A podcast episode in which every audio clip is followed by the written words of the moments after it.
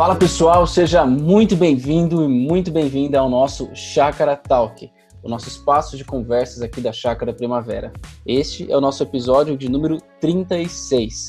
Aqui é o João Vinícius e mais uma vez comigo, Ricardo Agreste. Tudo bem, Ricardo? Tudo bom, João. Espero que esteja tudo bem com você com os nossos ouvintes e também com o nosso amigo de sempre, o Áquila, que está sempre nos dando o apoio na técnica e as boas ideias e bons insights nos bastidores, né, João? Com certeza. É, Ricardo, a gente tem conversado aqui na Chácara sobre a série de reflexões Reconstrução, é, refletido um pouco sobre a história de Neemias e sobre o que isso nos ensina para os nossos tempos atuais. E na última reflexão, a gente falou sobre o tema compaixão. E para começar, eu queria trazer de volta uma frase que você trouxe para nós, que é do falecido bispo Robson Cavalcante, e dizia assim: A nossa geração sabe tudo o que aconteceu nas últimas 24 horas, mas pouco sabe sobre os últimos 24 anos. Na sua opinião, como que a gente pode ganhar mais compreensão sobre o que está acontecendo no mundo e evitar esse imediatismo da nossa geração? Bom, João, acho que primeiro é, é, importante a gente destacar que o Robson Cavalcante fez menção disso por volta dos anos 90, ou seja, quase 30 anos atrás, quando nós ah, começamos a ter canais de TV com notícias ah, 24 horas por dia ou rádios é, oferecendo notícias 24 horas por dia, e eu diria que nos últimos 30 anos isso se intensificou grandemente. Hoje nós fazemos parte é, de uma geração que você não precisa nem ir atrás da notícia, ela salta é, aos seus olhos pelo seu celular através de mensagens que você recebe, redes sociais. Então, quando Robson fazia menção disso, eu acho que a palavra dele se tornou profética para os nossos tempos, é que existe o perigo de você ter a consciência de tudo o que aconteceu nas 24 horas, mas não ter a capacidade de refletir sobre o que isso significa à luz dos últimos 24 anos. Por quê? Porque a informação excessiva também leva à alienação quando a gente tem informação excessiva, informação constante, nós não temos tempo para parar, pensar e refletir sobre de onde veio essa informação. Para onde vai essa informação? Quais são as implicações dessa informação para minha vida pessoal, para minha vida familiar, para minha profissão? Ou seja, a perda da capacidade ou de, do tempo para receber uma informação e refletir as implicações dela para os próximos 20 anos e como ela foi construída nos últimos 20 anos, faz com que a gente se tornem indivíduos muito bem informados mas não necessariamente conscientes do que de fato está acontecendo, conscientes dos movimentos da história.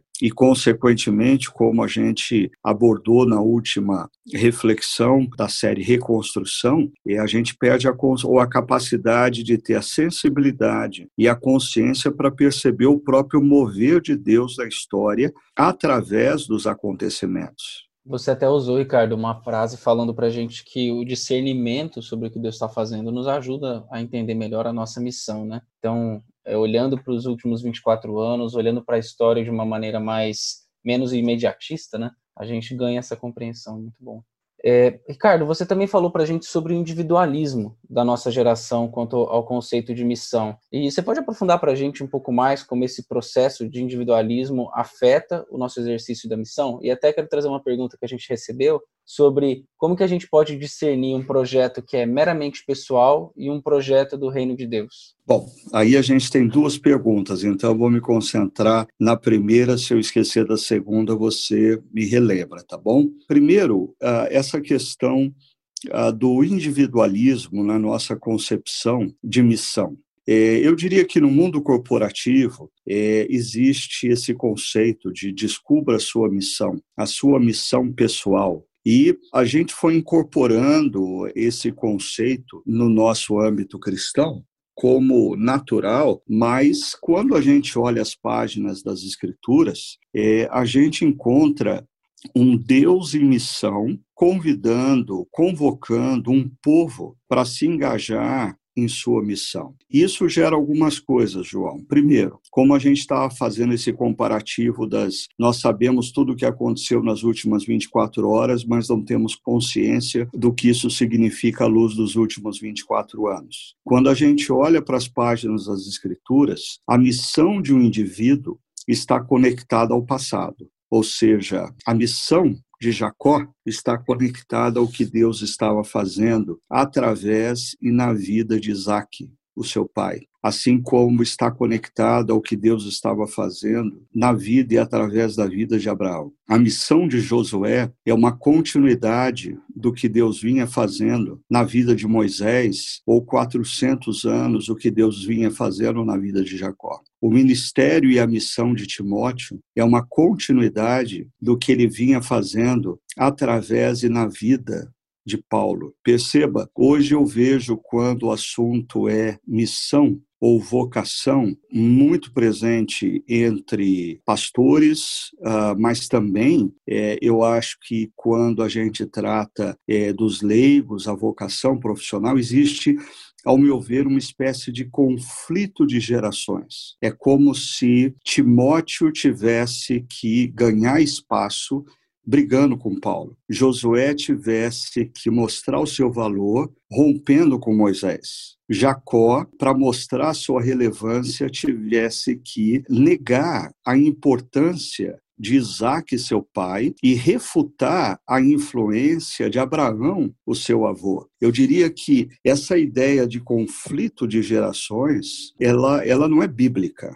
Ela, ela tem muito mais relação com uma visão marxista da história através da dialética de Hegel, que a história se move na medida em que existe o conflito entre classes. Eu diria que muitas pessoas hoje pensam que para a missão é, seguir adiante, ah, se faz necessário ah, que as gerações entrem em conflito, que o jovem pastor entre em conflito com o velho pastor, que a geração mais nova é, negue tudo o que foi feito pela geração anterior e assim por diante. Eu acho que existem duas formas clássicas de se ver a história. Uma, nessa perspectiva marxista da dialética de Hegel, dos conflitos. Outra, através ah, de uma visão mais positivista, que foi estabelecida por Augusto Conte, na qual a história ela se desenvolve de maneira linear, e para Augusto Conte, que representava o pensamento da burguesia pós-Revolução Francesa, é a história que havia alcançado o seu ápice. Então não existia mais questionamento, a gente não tinha mais o que questionar, a gente não tinha mais por que mudar. A gente simplesmente deveria sistematizar o conhecimento. Daí vem os enciclopedistas, daí vem a teologia sistemática e tantas outras coisas. Por quê? Porque aquele era um momento em que Augusto Conte tentava negar o conflito, ou seja, evitar que o conflito continuasse a transformar e mudar a sociedade que agora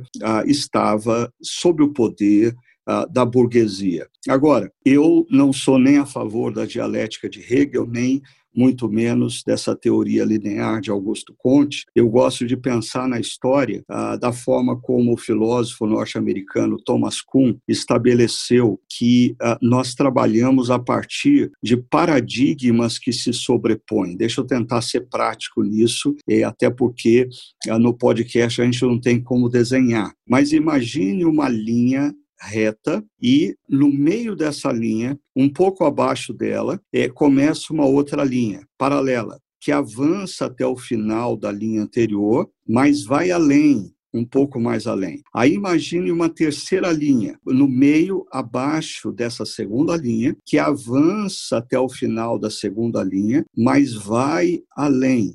Ou seja, são linhas sobrepostas. Quando eu olho para as Escrituras, eu vejo que a missão de Abraão, foi a linha A, a primeira linha. A Isaac emerge no meio da missão de Abraão, mas ele vai além da missão de Abraão. Jacó emerge no meio da linha de Isaac e ele é paralelo à influência, então, de Abraão sobre Isaac, de Isaac sobre Jacó, mas cada um vai um pouco além. Então, eu creio que a, a, nossa concepção hoje, muitas vezes, de missão e de vocação, ela é um tanto quanto secular quando a gente uh, entra nesse caminho de a minha missão. Não, o que eu chamo de minha missão nada mais é do que a continuidade da missão que Deus tem feito na história através de homens e mulheres do passado. O que homens e mulheres do passado fizeram influenciam a minha vida, dão norte à minha vida e é fundamental para estabelecer a base sobre a qual eu vou também deixar a minha contribuição. Ou seja, eu acho que essa visão de missão que eu estou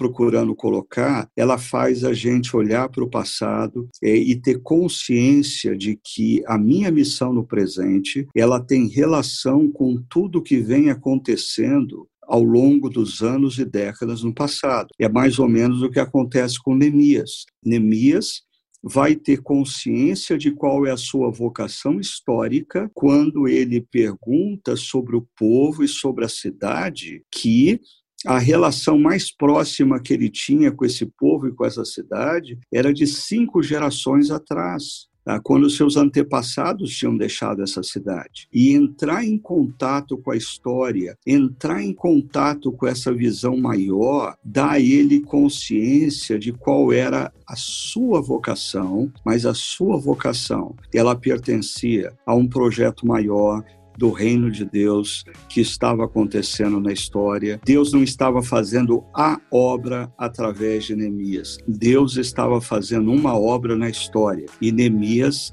era um tijolo dessa obra.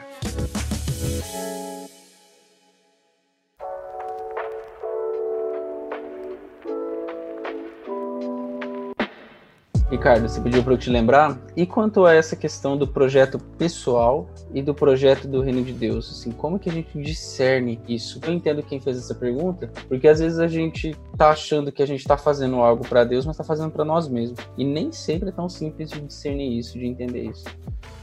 Nem para mim, João. Ah, esse é um desafio constante. E eu diria que eu acho que o primeiro fator que a gente precisa considerar para discernir a decisão que eu estou tomando ou o que eu estou fazendo é um projeto pessoal ou é um projeto para o reino de Deus, eu acho que passa por a gente entrar em contato com as nossas próprias motivações, porque a gente precisa ter é, a coragem de nos auto-questionar qual é a minha motivação por que, que eu estou fazendo isso? Deixa eu tentar dar um exemplo de um caso que eu me lembrei agora, uh, de um jovem pastor que veio conversar comigo, me perguntando o que eu achava do ministério covocacional. E num primeiro momento eu respondi para ele conceitualmente, dizendo: olha, existem muitas igrejas pequenas que precisam de um pastor e não têm condição de remunerá-los por isso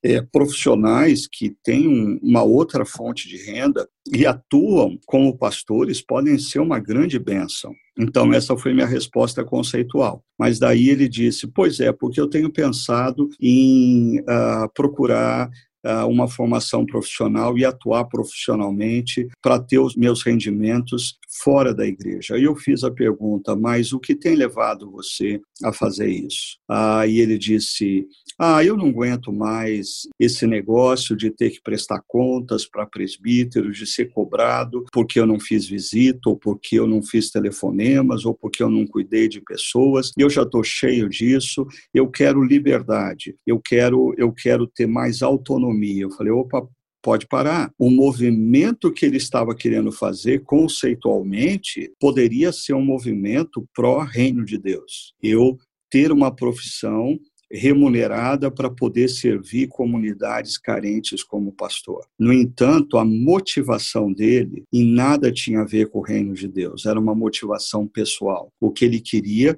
era ganhar dinheiro e não ter que prestar mais conta a ninguém do que ele fazia ou deixava de fazer com o tempo dele. E essa palavra, ele queria ter autonomia, ele queria ter liberdade. Para mim, o pessoal que escuta o nosso podcast há mais tempo sabe que essa palavra autonomia me gera arrepios, porque a autonomia, ao meu ver, é o grande Zeus, é o grande Deus do panteão da sociedade contemporânea que tem sabotado as nossas relações, principalmente as relações de mentoria cristã, as relações entre irmãos e irmãs em Cristo, as relações de cuidado pastoral. Tem se tornado impossível exercer o que a palavra de Deus diz sobre submeter-nos uns aos outros, aconselhar-nos uns aos outros, diante da ditadura dessa divindade chamada autonomia. Mas eu queria, eh, João, só acrescentar acrescentar mais uma coisa sobre essa pergunta: como discernir o que é pessoal e o que é projeto do reino. Primeiro, a gente precisa checar a motivação. Segundo, a gente precisa ter consciência de que a nossa sociedade é uma sociedade idólatra. Ah, do que eu estou falando? É, a nossa sociedade é uma sociedade que cultua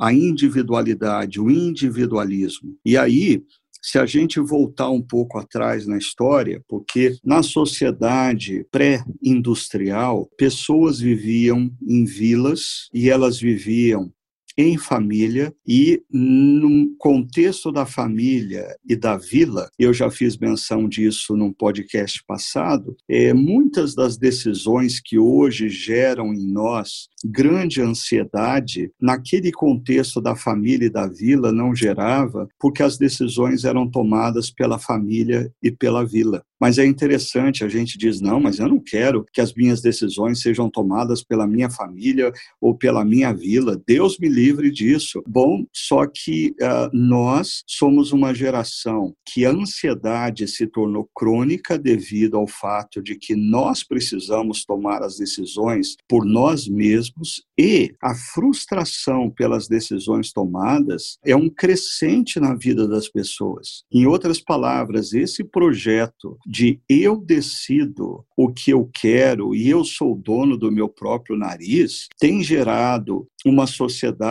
onde jovens cada vez mais cedo precisam de antidepressivos para conviver com a ansiedade de tomarem as decisões e tomarem as decisões corretas sem terem referência alguma da sabedoria. Eles ainda são jovens, eles ainda não têm experiência, mas eles precisam tomar decisão e acertar. E posteriormente o número de pessoas que estão é, sob tratamento terapêutico devido ao fato de que as suas vidas se tornaram um nó. Ou seja, para mim, eu acho que tudo isso que a gente tem vivido na sociedade contemporânea tem a ver com essa nossa visão da individualidade. E eu acho que nós é, abrimos mão da importância e da saúde de termos mais pessoas participando, não oferecendo opiniões, não, mas oferecendo referência, oferecendo sabedoria. No contexto da família, nós ouvíamos a referência, a sabedoria. No contexto da vila, existiam aquelas pessoas mais velhas, mais experientes, que podiam nos dar norte.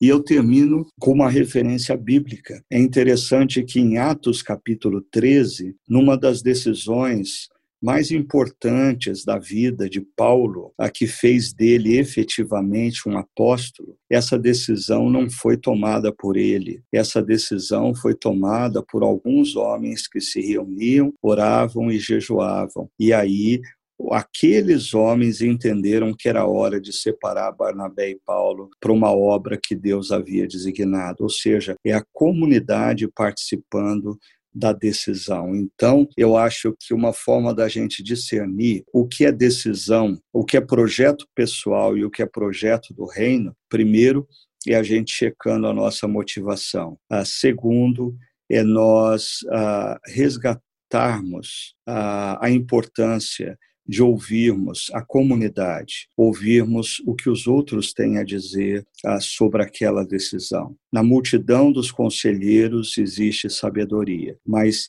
isso não significa na multidão daqueles que concordam comigo existe sabedoria. Não, é na multidão ah, dos líderes, pastores e presbíteros de uma comunidade cristã. É na multidão é, daqueles que cuidam da minha vida. É no conselho que se dá na família. É, é na busca do diálogo e do consenso. É ouvindo o pai pai, a mãe, o irmão mais velho, o tio mais experiente, mas eu sei, tudo isso que eu estou dizendo soa para alguns, principalmente os mais jovens, como uma agressão, uma agressão à sua própria individualidade. Mas o meu convite é para a gente ponderar: não seria isso a outra ponta extrema do que nós vivíamos no passado, onde o indivíduo não era consultado? Hoje, o indivíduo toma decisões por si mesmo, a parte da comunidade. E isso faz com que as nossas vidas, mesmo como cristãos, se tornem muitas vezes um projeto meramente pessoal, completamente à parte do projeto do Reino de Deus, que é um projeto comunitário, que é um projeto que zela e preza por relacionamentos e que nos encoraja a constante submissão mútua.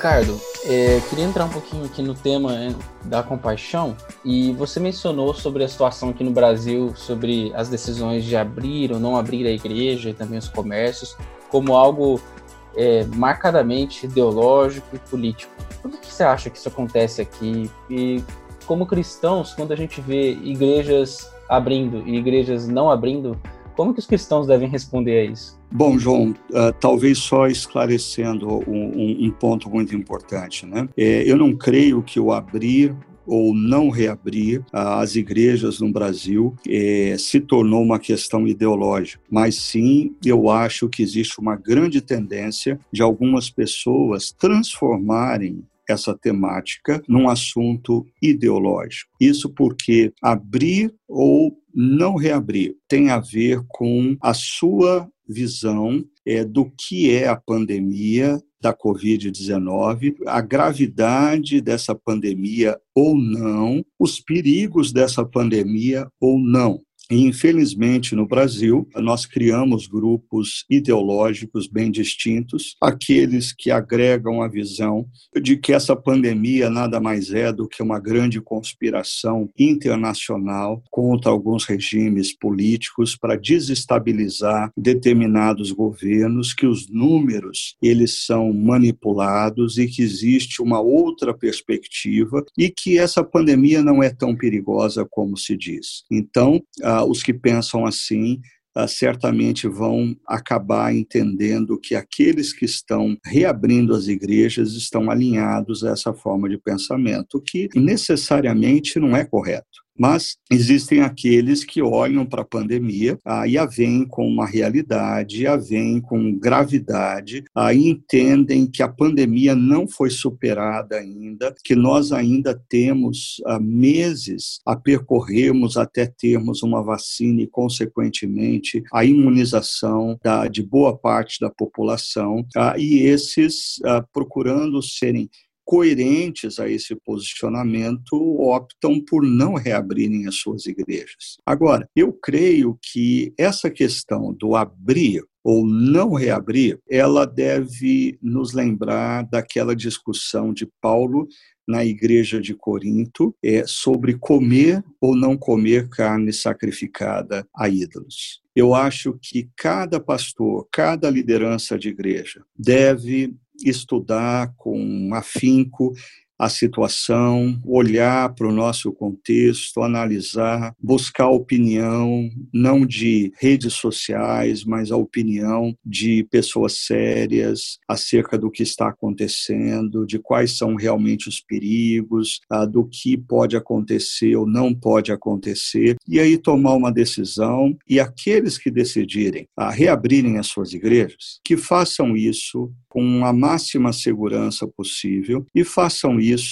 para Deus e não julguem aqueles que não reabrirem as suas igrejas. Por outro lado, aqueles que não reabrirem as suas igrejas, ah, tomem essa decisão com consciência, com coerência de coração, entendendo que estão protegendo a vida daqueles que congregam naquela comunidade cristã e contribuindo para que a sociedade ainda tenha um tempo de isolamento social relativo, né?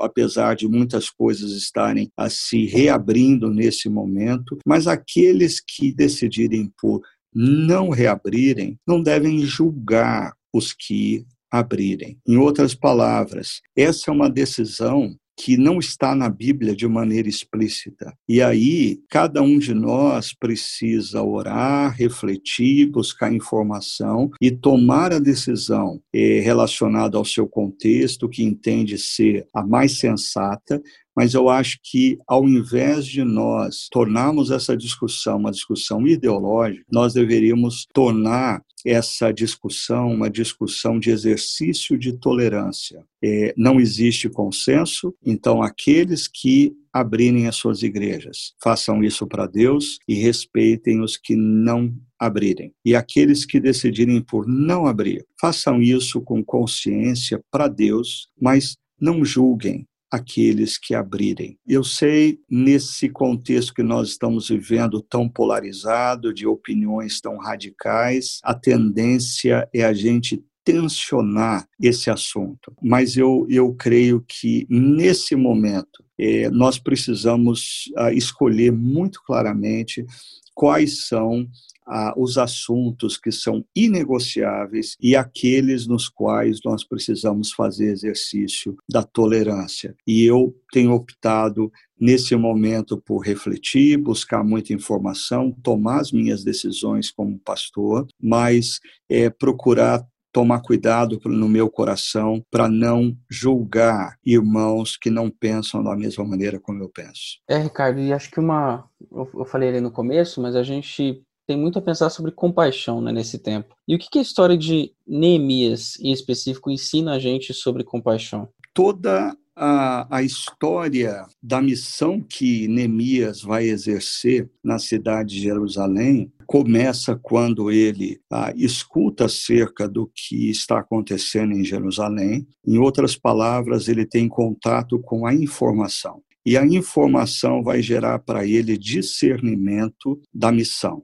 Mas quando ele tem contato com a informação, como nós vimos na última reflexão, surpreendentemente Neemias ele se assenta e chora. E ele não chora por causa da situação dele, porque Neemias estava muito bem. Neemias era um alto funcionário público do Império Medo-Persa. Neemias possivelmente tinha aposentadoria garantida e aposentadoria integral. Neemias vivia num palácio. Neemias comia e bebia do bom e do melhor. A Neemias tinha os seus filhos nas melhores escolas de Suzã ou de outras cidades do Império Medo-Persa, ou seja, Neemias não chora por ele. Neemias chora quando ele ganha consciência do sofrimento das pessoas que se encontravam em Jerusalém. Então, a compaixão é a base da motivação de Neemias. E aí, João, eu acho que a gente precisa refletir na nossa motivação, em tudo que nós fazemos, mesmo que em nome da igreja, mesmo que em nome da missão porque nós corremos o risco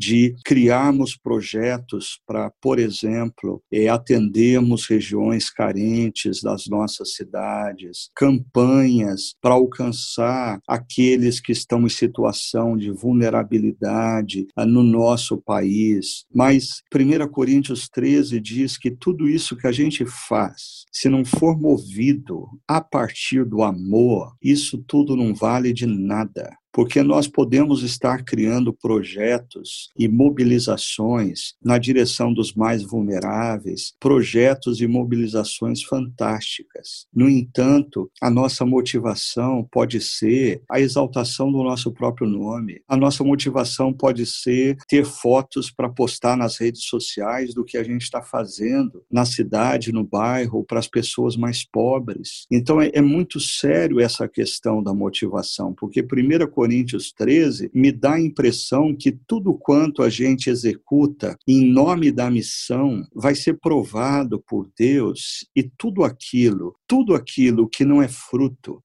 de amor e compaixão pelo outro vai desaparecer como palha, vai queimar como palha, não vai servir para absolutamente nada. Agora, eu fiz menção, João, eu não sei se a gente pode entrar um pouquinho nisso, é sobre a questão da indignação, né? Porque eu acho que a, a indignação, ela, ela se confunde com a compaixão. Quando, por exemplo, a gente vê a cena que envolveu a morte uh, de George Floyd, né? Aquilo nos gera indignação indignação pela violência policial, indignação pelo desrespeito policial, indignação pelo preconceito, a cor do outro, uh, e tudo isso nos gera grande indignação. Agora, o perigo de nós, como cristãos, é nós não deixarmos que a compaixão sobreponha a indignação porque ah, senão nós vamos começar a nos mover movidos pela indignação. E quando a gente se move movidos pela indignação, ah, o resultado disso é o que a gente vê nas redes sociais. Ah, é agressão, é ofensa, ou é o que a gente vê muitas vezes em alguns lugares, é agressão física, é morte, do outro, é guerra civil que se extermina milhares e milhares de vidas. E eu me preocupo porque ah, nós vivemos um momento de muitas injustiças, ah, de muitos temas aonde a indignação e a compaixão convivem, ah, se sobrepõem e ah, eu espero que todos aqueles que estão nos ouvindo me entendam claramente. Eu não estou negando o fato de que a injustiça deve nos gerar indignação, toda forma de opressão deve nos gerar indignação. No entanto, nós precisamos sobrepor a indignação com a compaixão e nós devemos criar a nossa agenda de ação não baseada na indignação, mas baseada na compaixão. E para mim, eu poderia gastar horas aqui traçando a base bíblica para isso, porque uh, Jesus vive num período onde existe opressão, existe opressão uh, dos romanos sobre os judeus, existe opressão dos líderes religiosos contra as pessoas menos favorecidas, e Jesus, em alguns momentos, demonstra sua indignação por isso, mas o que os evangelhos mais retratam é que Jesus se move e age a partir da compaixão, e mesmo diante diante da maior injustiça, que é ser condenado à morte, ao invés de optar pela indignação e, consequentemente, fazer justiça, ele decide pela compaixão e ele se faz justiça por nós. Então, eu creio que nós vivemos tempos onde nós temos inúmeros motivos e razões para vivermos indignados mas nós estamos precisando cuidar do nosso coração. E a indignação emerge no nosso coração, mas as nossas ações e a nossa agenda, elas devem brotar da compaixão. Nós precisamos nutrir a nossa mente e o nosso coração de compaixão. É, Ricardo, e a sua fala, eu acho que ela vem muito ao encontro de todo um sentimento que tem se construído nas redes sociais há muito tempo de a gente se indigna, a gente precisa se indignar por tudo, gera-se uma necessidade coletiva de sempre se indignar, mas efetivamente pouco se faz para isso, né? E, e, assim, poucas pessoas se movimentam para de fato acontecer alguma coisa. E mais ainda, eu acho que se instrumentaliza a indignação, sabe? Não, o que, o que basta é se indignar. Vamos gerar movimentos de indignação, porque isso vai pressionar a autoridade, sociedade, etc. Como se a indignação por si mesma fosse um fim, né? E quando você traz a questão e a necessidade de nós, gerar, de nós termos compaixão, eu acho que isso responde muito bem e dá a nós, principalmente cristãos nesse contexto, uma, uma agenda mais clara sobre como a gente deve agir diante do mal, da injustiça, de todas as dificuldades que a gente vê hoje. Né? E eu creio também, João, a partir disso que você coloca, que existe o grande perigo na nossa geração de nós nos tornarmos pessoas de palanque, porque as redes sociais, elas não deixam de ser um palanque, aonde eu sou admirado pelo que eu digo, pelas minhas posições, ou entro em conflito com outro, outros. Agora, a espiritualidade cristã, ela é construída na maneira como eu lido com os meus queridos na família, com os meus vizinhos. A ordem de Jesus, ou a lei magna, amar a Deus acima de todas as coisas e o seu próximo, essa palavra próximo no hebraico, ela pode ser traduzida pelo vizinho. Então, às vezes, é muito fácil a gente em redes sociais demonstrar indignação pela injustiça, macro, quando, na verdade, nós não estamos exercendo justiça ou, como eu tenho procurado dizer, a própria compaixão que precisa sobrepor, porque Deus sobrepôs. O nosso pecado gera indignação para Deus, mas ele optou por sobrepor a indignação com a compaixão. E ah, em Colossenses, Paulo diz que, da mesma maneira como nós fomos perdoados por Jesus, nós devemos perdoar o nosso semelhante. Então, eu acho que a gente precisa tomar cuidado para nós não nos tornarmos pessoas que se comprometem com temáticas macro e públicas quando no dia a dia nós não vemos uma expressão que é a expressão que caracteriza o caráter de Cristo nas nossas vidas, o amor e a compaixão. Nada reflete mais o caráter de Cristo, a influência de Cristo em nós do que a manifestação do amor e da compaixão nas nossas atitudes e nos nossos relacionamentos.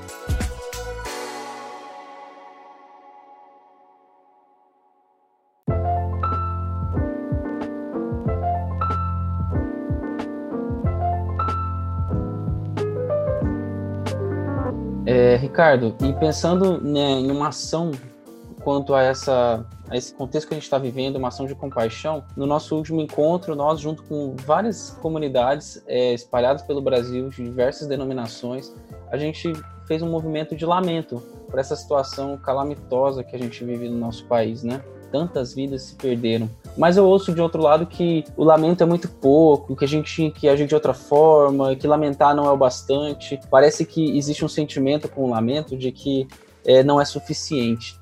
O que, que você diz sobre isso? Eu diria que ah, o mesmo questionamento que as pessoas fazem é, acerca do lamento, elas acabam fazendo acerca da oração. É, nós ah, vivemos um momento histórico em que uh, mesmo aqueles que são cristãos, talvez acreditam muito mais na força do posicionamento deles nas mídias sociais do que na própria oração. Ou seja, eles são cristãos pagãos, porque eles acreditam que, na verdade, o destino das suas vidas é grandemente determinado pelas suas atitudes na história. Ou seja, eu acho interessante como Neemias, quando ele toma conhecimento do sofrimento do povo de Jerusalém e ele é tomado pela compaixão, ele vai fazer uso do lamento e da oração por quatro meses. Isso não significa que Neemias não estava fazendo nada. O que eu acho interessante é que hoje hoje nós somos propensos a achar que orar é não fazer nada, orar é ser omisso. E eu diria, sim, existe o lado da ação,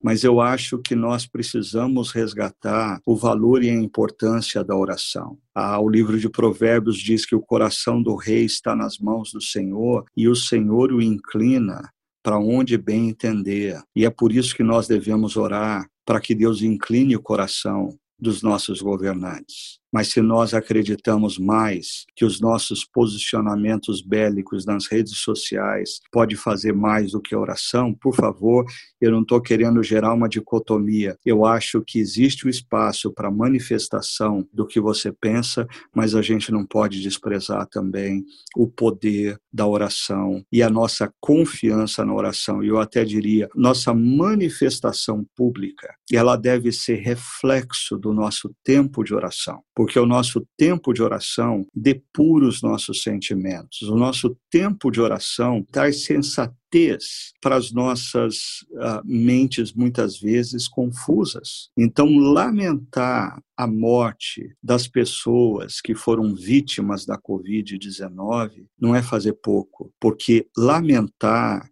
num conceito teológico não é reclamar para quem está do seu lado. Lamentar é dizer a Deus: intervenha na história porque nós não aguentamos mais essa dor. E é interessante a imagem do livro de Apocalipse no momento em que o cálice que está diante de Deus transborda pelo lamento dos santos. E quando o cálice transborda, Deus intervém eu diria, em inúmeros momentos na história, nós interpretamos os acontecimentos como meramente humanos, mas à luz da eternidade, nós vamos olhar a história e perceber esses momentos pontuais em que Deus interveio. Por quê?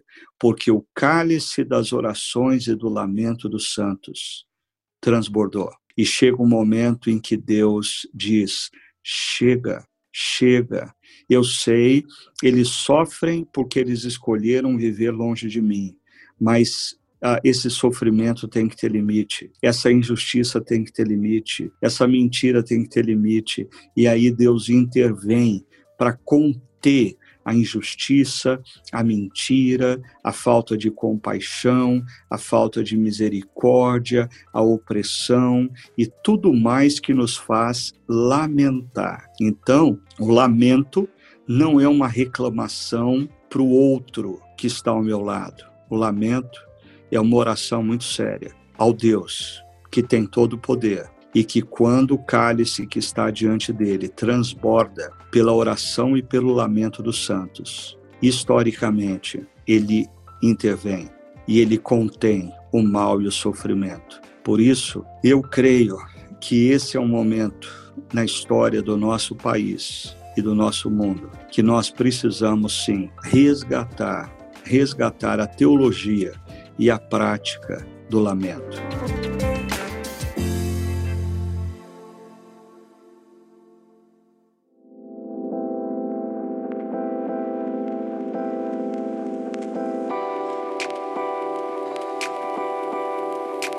Nossa, Ricardo, muito bom. Eu acho que é, isso traz uma agenda muito prática para a gente é, nesses tempos, que é o exercício da oração, o exercício do lamento, né? E vem aí a nossa reflexão: dedique-se à oração. Mais conectada é impossível. o que, que vem por aí, Ricardo? Ah, eu acho que foi a, poetisa mineira Adélia Prado que uh, ela faz uma comparação muito interessante sobre oração é com uma poesia de Carlos Drummond. Ela diz que uh, quando eu não oro, eu ando pelo caminho e vejo uma pedra e só existe uma pedra. Mas quando eu oro, eu ando pelo caminho vejo uma pedra. E eu não me lembro exatamente a expressão dela, mas ela diz: é, aquela pedra ganha sentido. Ou seja, a oração ela lança luz para a gente entender o que está acontecendo no nosso contexto. Se a gente pegar a sequência do que nós estamos tratando em Neemias, primeiro ele recebe uma informação. Aquela informação o move em compaixão. Mas é interessante que Neemias não toma uma decisão, e a gente iniciou esse podcast falando sobre decisões pessoais e projetos do reino. A Neemias vai passar quatro meses em oração, quatro meses orando. E eu diria que enquanto Neemias ora, não é Deus quem muda, é o coração e a mente de Neemias que vão sendo gradativamente formatados para o que Deus quer que ele faça. Depois de quatro meses de oração e jejum, Neemias tem uma clareza muito maior do que ele deve fazer. E aí volto a nossa temática desse podcast. A gente começou falando das informações imediatistas, da indignação nas redes sociais, dessa confiança absurda ah, de que a gente, o eu, pode fazer alguma coisa. Neemias, ele, ele é um contraponto disso, porque ele escuta uma informação. Primeiro, o coração dele opta não por se mover para indignação, mas para compaixão pelos que sofrem e depois de quatro meses de oração, algumas coisas acontecem. E a gente vai conversar sobre esses quatro meses de oração. Qual é o lugar da oração nas nossas decisões? Qual é o lugar da oração nessa missão que Deus tem nos dado na história? Eu acho que vai ser uh, muito oportuno para o nosso momento, a próxima reflexão, João.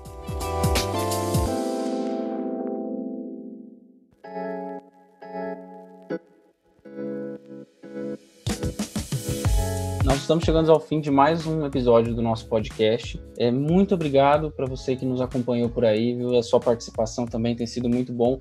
Não se esqueça de enviar é, suas perguntas em chakra.org/talk. Nós queremos continuar respondendo e continuar a conversa com vocês por aqui. É, se você está ouvindo esse podcast na data em que ele foi lançado, então não perca a reflexão Dedique-se à Oração, que vai ser no domingo, às 10 horas da manhã, em chakra.org online, você acompanha, ou nos nossos canais, no YouTube no Facebook, e esteja conectado com as nossas com a nossa comunidade nas nossas redes sociais, é, interaja com o nosso conteúdo, a gente sempre deixa esse incentivo por aqui. Lembre-se que os nossos prédios estão fechados, mas nós continuamos em missão.